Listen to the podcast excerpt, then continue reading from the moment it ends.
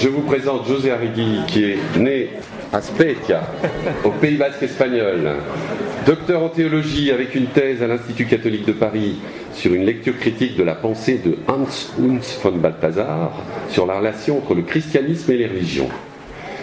Il a enseigné la théologie jusqu'en 2010, année où sa licence d'enseignement lui a été retirée.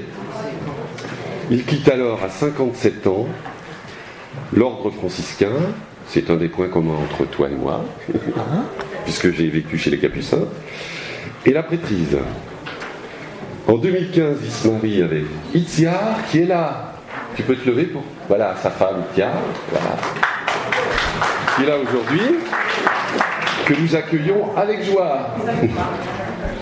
En 2018, José prend sa retraite tout en continuant à proposer des conférences, des cours, des contributions, des retraites. Il y a trois ans, il a ouvert un site internet qui s'appelle joséarregui.com. Allez voir, c'est fort intéressant. Il a publié deux ouvrages en français. Vous les avez ici dans la librairie. Jésus pour le monde d'aujourd'hui, esquisse d'une Christologie, chez l'Armatan. Et en 2019, Éclat d'humanité, journal d'un chrétien en liberté, chez Temps Présent.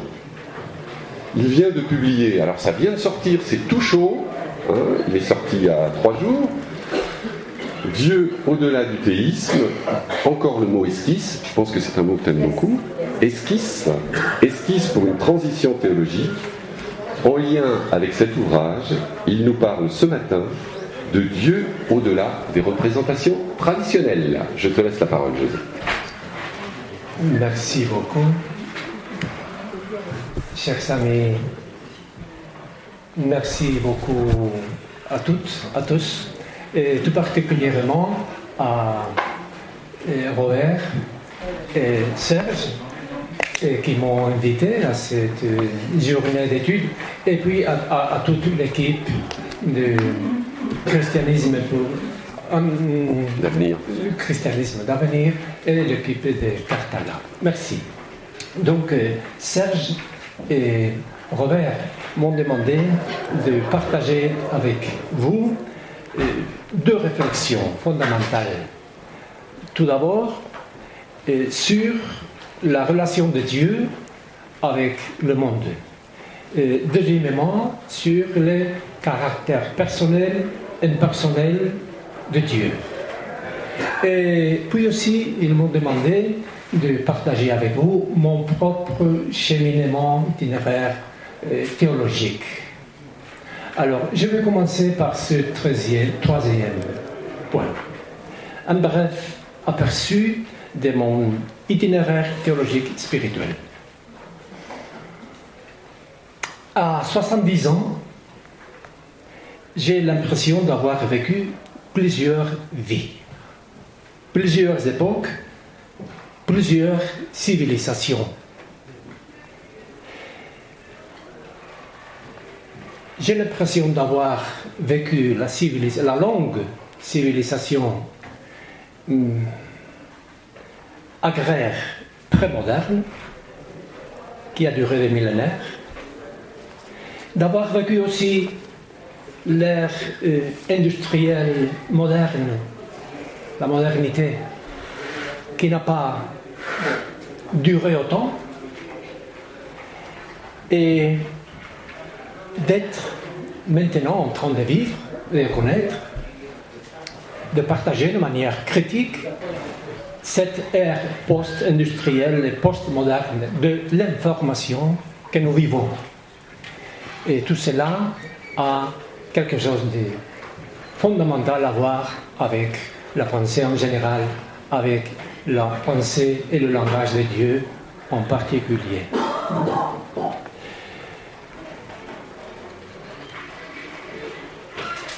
Dans mon enfance, dans cette pauvre vieille ferme basque où je suis né, au séminaire franciscain où je suis entré à l'âge de 10 ans, au noviciat où j'ai pris la vie franciscaine à l'âge de 15 ans, et où un an plus tard, j'ai prononcé le vœu de pauvreté, d'obéissance et de chasteté, sans avoir eu la moindre nouvelle du mai 68, c'était pourtant l'année 68, j'ai vécu immergé dans le paradigme agraire entièrement religieux et entièrement pré-moderne. J'ai le sentiment d'avoir été, pendant 17 ans, un contemporain rigoureux des Sumériens qui, il y a 6 ou 7 000 ans, ont conçu et donné naissance à Dieu en tant qu'être supérieur, suprême, créateur, tout-puissant. Mon imaginaire théologique était à l'époque fondamentalement le même que celui de, des Sumériens. Sauf que je pensais qu'il n'y avait pas d'autre Dieu que le Dieu chrétien, avec Jésus au centre d'un univers statique. Dans ma jeunesse, pendant mes années d'études de philosophie et de théologie, de 17 à 23 ans, à Aransasu, Pays Basque, parmi les franciscains, je me suis lentement éveillé à la modernité, à la critique historique, à la lecture critique de la Bible, bien sûr, à la vision scientifique du monde, à la recherche de la rationalité de la religion ancienne. À l'âge de 17 ans, j'ai commencé d'avoir, ou plutôt de pâtir, des doutes des fois sur l'existence de Dieu dont je ne pouvais pas, dont je ne pouvais me passer sans me sentir englouti par un trou noir. L'idée qu'il puisse ne pas exister m'angoissait autant, sinon plus, que la crainte qu'il me punisse. Seule la confiance inconditionnelle en un Dieu qui serait l'amour absolu me rassurait. En ce sens, le livre de Hans Urs von Balthasar, Seul l'amour est digne de foi, a eu, à cette époque-là, un impact profond sur moi à l'âge de 20 ans. En 1982, mes supérieurs m'ont proposé de faire des études théologiques supérieures là où je voulais, sauf à Rome. J'ai choisi Paris un excellent choix.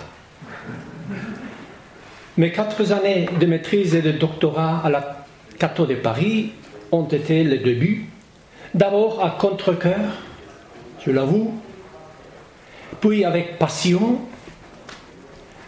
d'un changement complet de paradigme, d'un exode intellectuel et spirituel dans lequel je me trouve encore.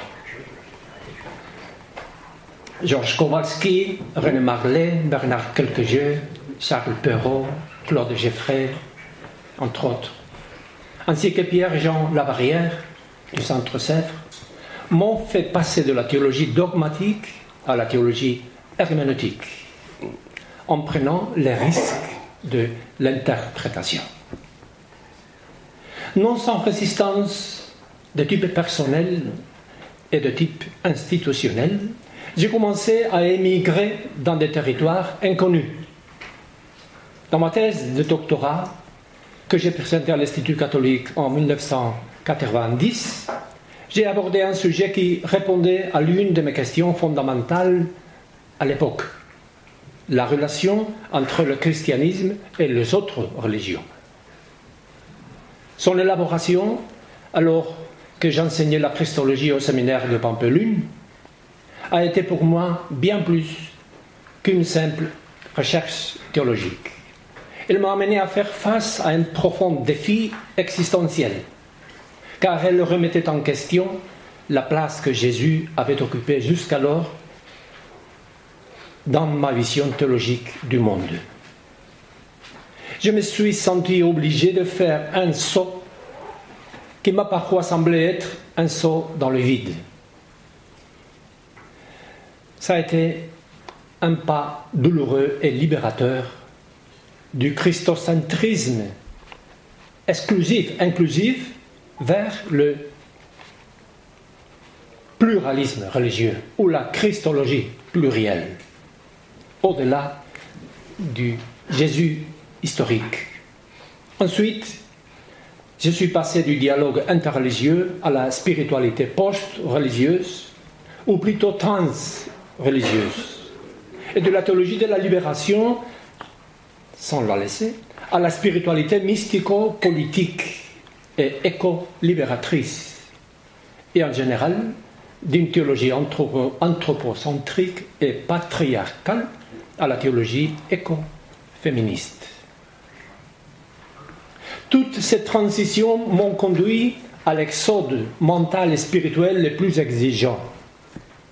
L'exode qui a parfois pris la forme d'un exil du théisme au post-théisme, ou plutôt, je préfère parler de trans-théisme. C'est là que je me trouve, ou plutôt, c'est là que je continue de cheminer comme pèlerin. Déconstruction mentale et institutionnelle de Dieu, ou du Dieu construit vers le mystère source vers le souffle vital, à la présence fondatrice. Aujourd'hui, mes sources d'inspiration vitale sont multiples, ouvertes, au-delà de toute frontière institutionnelle et confessionnelle. Je m'inspire particulièrement des textes et des grandes figures bibliques. Je ne renonce pas à mes racines, à mon histoire. Abraham, Jacob, Moïse, Élie, des icônes, des images,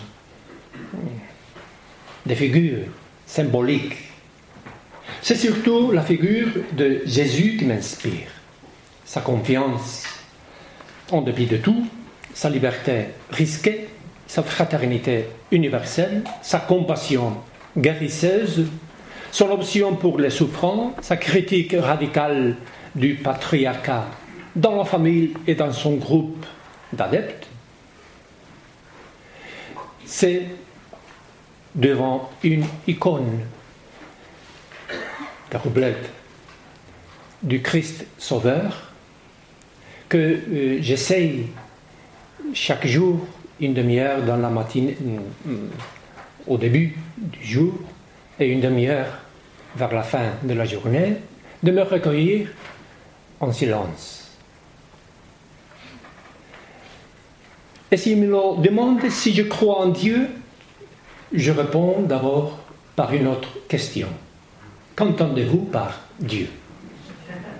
En effet, Dieu est le terme le plus équivoque de notre dictionnaire. D'ailleurs, en disant croire, je n'entends pas professer des croyances, mais de faire confiance à la profondeur, source créatrice de tout ce qui est, réel. Dans ce sens, j'ose affirmer que je crois, que je fais confiance au réel, à la réalité profonde, au tout de la réalité. Animée, vivante, infinie, toujours et tout en mouvement et en évolution sans début ni fin. Je fais confiance, j'essaie de croire, en ce sens, à la réalité dotée de possibilités infinies dont la réalisation dépend de tout et aussi de nous, de chacun, de nous.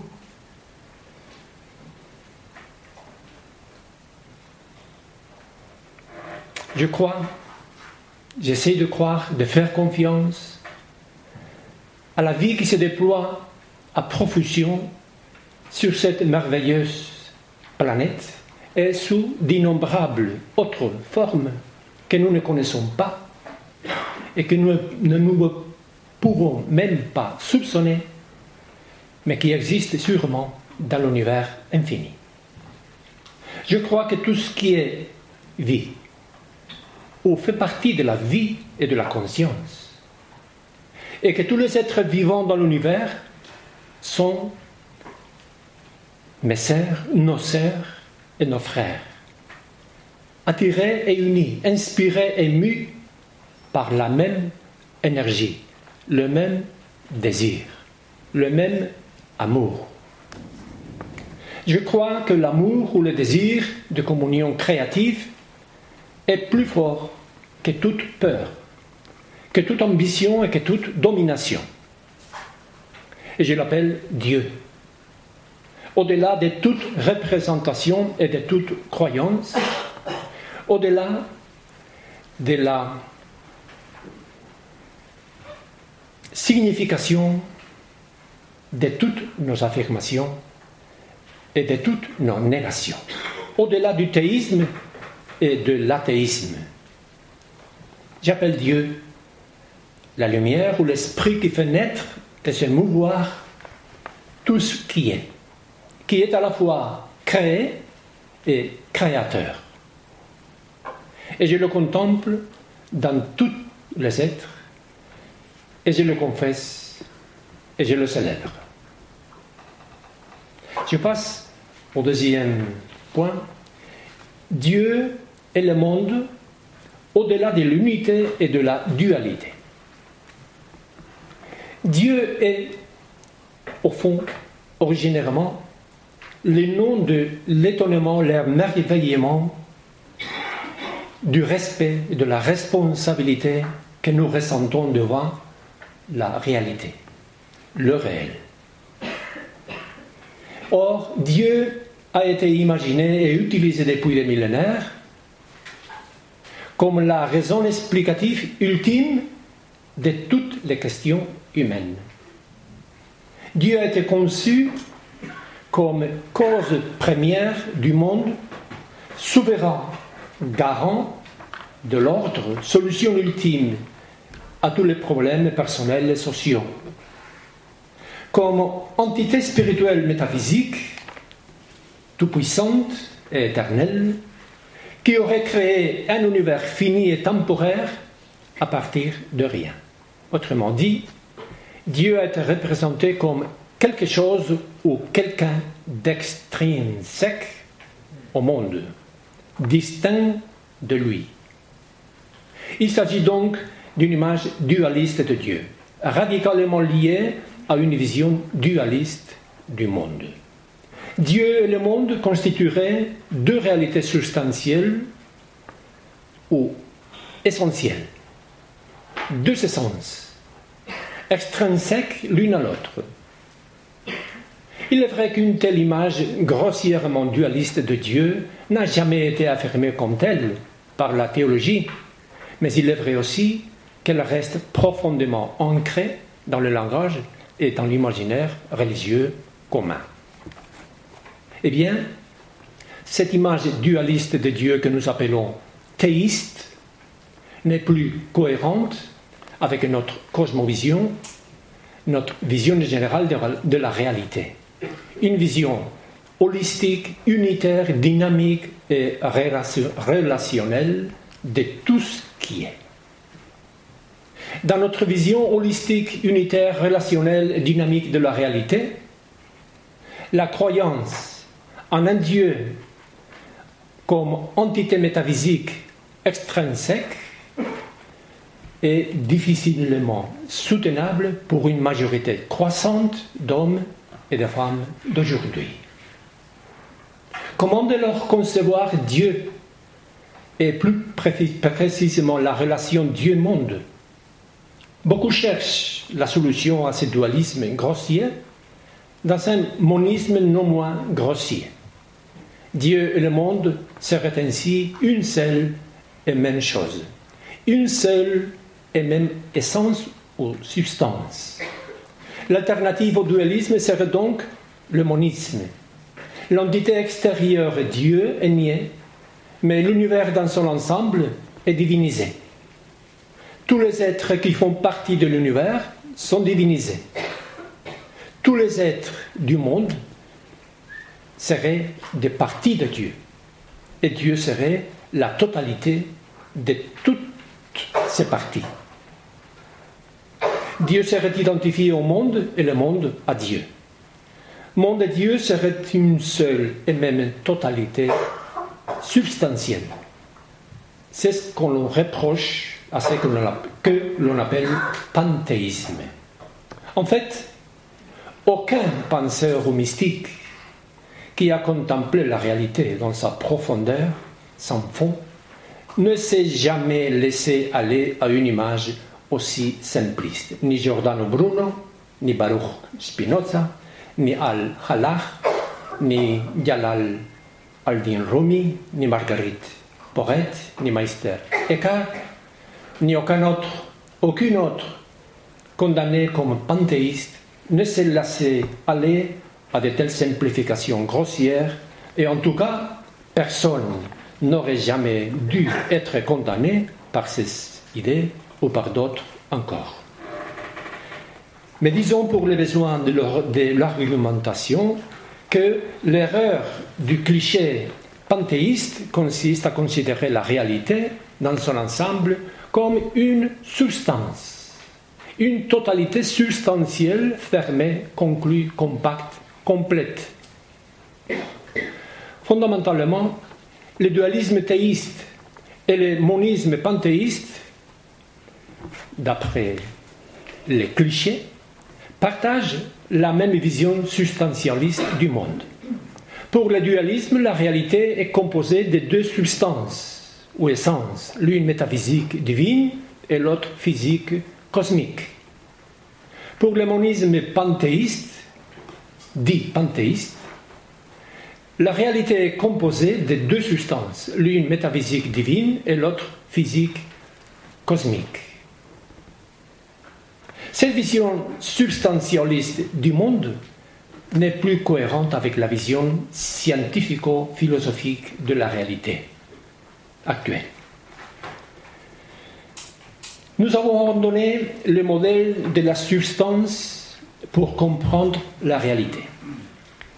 Par conséquent, nous devons abandonner aussi la catégorie de l'entité substantielle pour penser Dieu et pouvoir le dire de manière cohérente, raisonnable, crédible.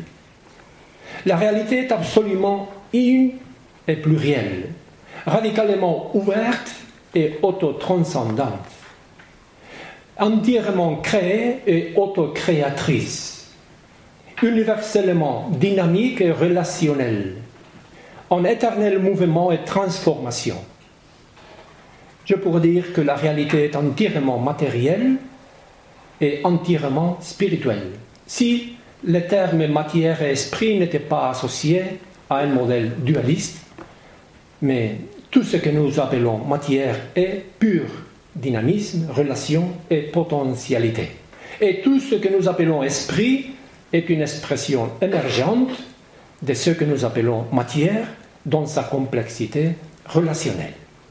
De même que les sensations et les impulsions les plus physiques, inconscientes ou involontaires, de même les émotions les plus profondes, les pensées les plus subtiles, les décisions les plus conscientes et les plus libres, la conscience la plus large et la plus profonde sont des émergences de ce que nous appelons la matière sous toutes ses formes et dans toutes ses relations. Et qu'est-ce que nous appelons Dieu? Nous n'appelons pas Dieu une entité extra-mondaine ou extra-matérielle, mais l'être pur de tout ce qui est. La source absolue est irreprésentable. La profondeur de toutes les formes l'éros qui meut ou qui attire tout, l'éternel présent qui soutient tous les temps, la présence qui habite tous les espaces. Dieu n'est pas le monde et le monde n'est pas Dieu, car le monde est fait de formes et Dieu n'est pas une forme. Pourtant, Dieu n'est pas en dehors des formes, en dehors du monde. Dieu et le monde ne sont pas deux, mais ils ne sont pas non plus une seule et même chose. Ils sont plutôt non deux, comme on l'enseigne la philosophie mystique hindoue depuis 2500 ans. Dieu n'est pas quelque chose ou quelqu'un. Il est la créativité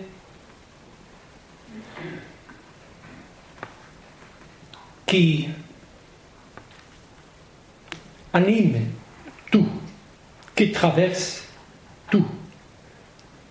Tout se crée soi-même, mené par cette, poussé par cette créativité profonde, intime. Dieu n'est pas autre, mais l'absolument autre ou le non autre, car il n'est autre par rapport à rien.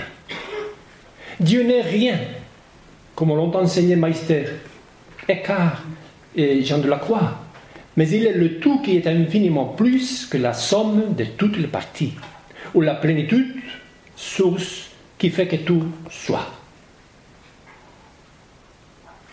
Pour exprimer cette relation entre Dieu et le monde, et pour éviter d'être accusé de panthéisme, le penseur allemand Karl Christian Friedrich Cross a créé le néologisme panenthéisme, qui signifie littéralement tout est en Dieu. Le panenthéisme est aujourd'hui largement accepté, et je crois qu'il s'agit en effet d'une façon adéquate d'énoncer la relation de Dieu au monde, en cohérence, en cohérence avec la vision scientifique du monde. Cependant, l'expression littérale tout est en Dieu pourrait suggérer que Dieu est comme l'espace dans lequel le monde existe. C'est pourquoi je pense qu'il serait plus adéquat de dire que Dieu est en tout, plutôt que tout est en Dieu. J'oserais donc proposer le, le terme théoempantisme, qui signifie littéralement Dieu est en tout comme l'énergie originaire créatrice de l'univers multivers éternel, ou comme le tout sans forme qui émerge de l'univers ou qui est créé dans une jeunesse éternelle, dans un présent éternel. Dieu est en tout, tout est en Dieu.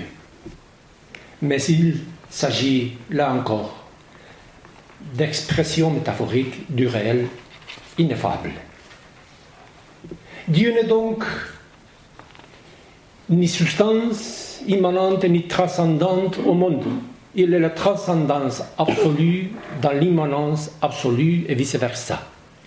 Comme la beauté dans la mélodie, comme le sens dans la phrase, comme l'émotion dans le regard, comme la paix dans la lumière du soir. Pour dire l'infini indicible, il ne nous reste que des métaphores des métaphores sans fin, mais seulement des métaphores. Feu, flamme, lumière, source, réalité source, profondeur, énergie originaire, créativité, potentialité inépuisable, conscience cosmique que nous incarnons, mémoire cosmique dans laquelle tout revit, relation universelle, silence révélateur, souffle, esprit, âme de tout, ou toi profond de chaque moi, moi profond de chaque toi, nous absolu de l'univers en expansion. Je passe au troisième et dernier Et dire au-delà, Dieu au-delà du personnel et de l'impersonnel. Après tout ce que je viens de dire, plus d'un a pu se sentir mal à l'aise, voire troublé. Où en est le caractère personnel de Dieu? Voilà encore une question pleine de malentendus. Je commencerai ici aussi par essayer de clarifier le sens du terme personne ou personnel. Que signifie personne? Rappelons la définition proposée par le philosophe romain Boès au VIe siècle. Rationalis nature individua substantia, c'est-à-dire substance individuelle, substance individuelle de nature rationnelle. Autrement dit, une personne est un sujet rationnel, un centre individuel, conscient de soi, distinct d'un autre centre individuel conscient de soi.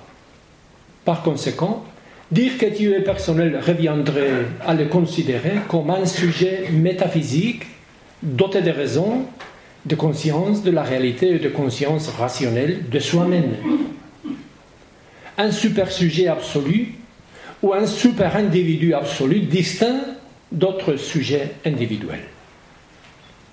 Je ne pense pas, je ne peux pas faire mienne cette image de Dieu à cause de son anthropomorphisme excessif et à cause du dualisme radical qu'elle implique.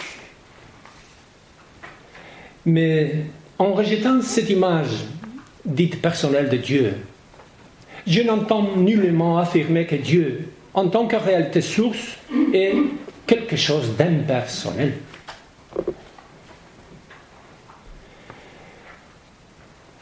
En disant que nous sommes des êtres personnels, nous voulons dire que nous sommes conscients de nous-mêmes à notre mesure, que nous nous percevons comme un centre unique, que nous sommes conscients de la réalité en général comme une altérité, que nous la regardons comme une telle altérité, que nous nous sentons appelés à la regarder avec émerveillement, à la remercier, à l'accueillir, à la respecter, à la comprendre avec empathie, à l'écouter, à nous mettre à sa place, à la soigner, à lui faire confiance, à l'aimer, à ne faire qu'un avec elle. Et je ne peux pas penser que le mystère profond de la réalité, le réel source qui nous habite et qui nous fait être, soit moins que ce que, nous sommes, moins que nous les humains. Je ne peux pas penser que Dieu, le mystère source de l'être et de la relation, soit, soit moins que personnel. Mais nous ne pouvons pas pour autant penser ou dire que Dieu est un quelqu'un, une entité suprême personnelle, consciente et sensible à la matière, à la manière humaine, c'est-à-dire comme un centre individuel extrinsèque à toute autre entité et à tout autre centre conscient individuel. Dieu n'est pas un sujet opposé à un autre sujet. Quelqu'un à côté ou en face de quelqu'un, distinct de lui. Dieu est un sujet humain où toute autre entité de l'univers ne sont pas deux. Dieu n'est pas une entité par rapport à une, à une autre entité. Dieu n'est pas un sujet qui regarde, parle, écoute, choisit, aime un autre sujet. Je ne pense pas non plus que cette espèce humaine si merveilleuse, qui peut être aussi si terrible, soit une espèce achevée. Je ne peux pas penser que les formes personnelles plus élevés ne surgiront pas ou que nous ne les ferons pas surgir, ou qu'ils n'existent pas quelque part dans cette galaxie ou dans d'autres, des formes personnelles plus élevées ou simplement différentes. Je ne pense même pas que la propriété que nous appelons personnelle de l'être humain avec son intelligence et sa volonté, son esprit et ses sentiments, soit supérieur aux propriétés des autres animaux, comme si nous étions le centre, le sommet de la création et l'image la plus parfaite de Dieu, conçue à notre image. Mais, je répète, il ne me semble pas logique de nier sur la réalité source ou la réalité totale rien de meilleur qui s'y manifeste ou en émerge. Si ce que nous appelons personne, conscience, intériorité, altérité, relation, communion, fait partie de la réalité actuelle, ou potentielle du monde que nous voyons, il semble logique d'affirmer que la réalité source n'est pas moins que personnelle. mais plus. Je dirais donc que la profondeur première et ultime de la réalité, le souffle vital et infini, ou la relation absolue de tout ce qui existe, est plus que personnelle, qu'elle est supra-personnelle, comme l'ont enseigné Tillich, Schillewex, Hans Kuhn ou Panica. Lorsque je dis que la profondeur source de la réalité supra-personnelle, je veux dire qu'elle contient ce que nous appelons l'intériorité, l'altérité, la relation de communion, mais de manière absolue et non relative. C'est-à-dire, non pas une intériorité individuelle, non pas l'altérité d'une forme par rapport à une autre forme, non pas une relation de communion d'une entité individuelle avec une autre entité individuelle, mais une antériorité sans individualité, une altérité sans dualité, une relation de communion sans aucun autre par rapport à soi. Peut-on dire que la réalité source est un jeu ou qu'elle soit un tu? On peut le dire, pourquoi pas, mais pas un jeu en face d'un tu, ni un tu en face d'un jeu, mais le jeu profond de chaque jeu et le tu profond de chaque tu. Mieux peut-être, le jeu profond qui est latent au fond de chaque forme et le tu profond qui émerge dans les profondeurs de chaque jeu et de chaque être, qu'il soit humain, un oiseau, un arbre, une fontaine, un atome, une particule. Je vous remercie.